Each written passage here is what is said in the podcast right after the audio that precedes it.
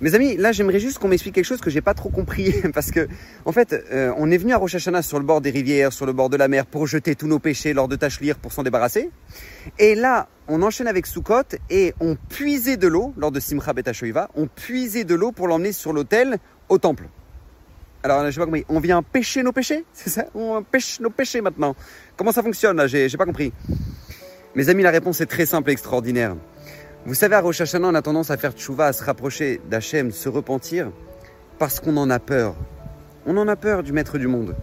On ne sait pas qui va vivre cette année, qui va mourir, qui va guérir, qui ne va pas guérir, qui aura la bracha, la parnassa et qui ne l'aura pas. On ne sait pas. Donc on veut se débarrasser des choses qui peuvent nous empêcher d'avoir des mérites. Donc on, jette nos péchés. Mais quand arrive la fête de Sukkot, et que tu te rends compte qu'en fait le maître du monde cherche qu'une seule chose, te rendre méritant dans chaque chose que tu fais. Tu te mets dans une cabane, d'accord, qui s'appelle une souka, et là tu y manges, c'est une mitzvah, tu y dors, c'est une mitzvah. Tu, tu es avec ta famille, c'est une mitzvah, on te donne quatre espèces, tu les remues dans les quatre coins cardinaux, et euh, qui s'appelle le love, et là tu, tu en fais une mitzvah. En fait, Hachem t'aime tellement qu'il veut te rendre méritant. Hachem t'aime tellement qu'il veut te rendre méritant. Et là se déclenche chez nous, en fait, la tchouva par amour, le repentir par amour.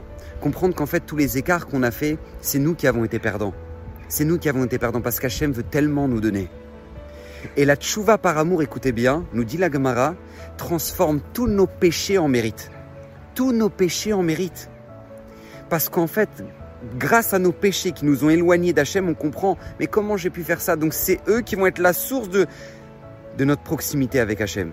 Donc en fait, c'est la raison pour laquelle à Simcha Bet on puise l'eau de nouveau, à l'image des péchés qu'on veut récupérer, pour dire Hachem, regarde, je t'aime tellement, je m'excuse, ces péchés m'ont éloigné, mais en fait, ils m'ont fait comprendre que je dois prendre une meilleure route. Et ça, c'est la grandeur du juif, c'est la grandeur de la fête de de Sukkot, et c'est grâce à ça qu'on peut comprendre la grandeur de la fête de Simchat Torah. Pourquoi on sort le Sefer Torah et on se met à danser à la fin de Sukkot avec le Sefer Torah? C'est pas du tout la période. A priori, quel rapport? C'est Shavuot, on a reçu la Torah? Non, non, pas du tout. Pourquoi? Parce qu'en fait, tout simplement, à la fin de Sukkot, tu as compris que la Torah veut, veut une seule chose dans ta vie te rendre plus heureux, plus épanoui et te rendre plus méritant. C'est la raison pour laquelle on te dit sors le Sefer Torah, serre-le très fort contre toi et comprends et recharge tes batteries pour toute l'année que Hachem t'aime et Hachem veut une seule chose que tu aies le sourire sur ton visage. Donc bracha vatzlacha, passez une merveilleuse fin de fête et que Kadosh Bokhu vous bénisse de toutes les brachot. Bracha vatzlacha.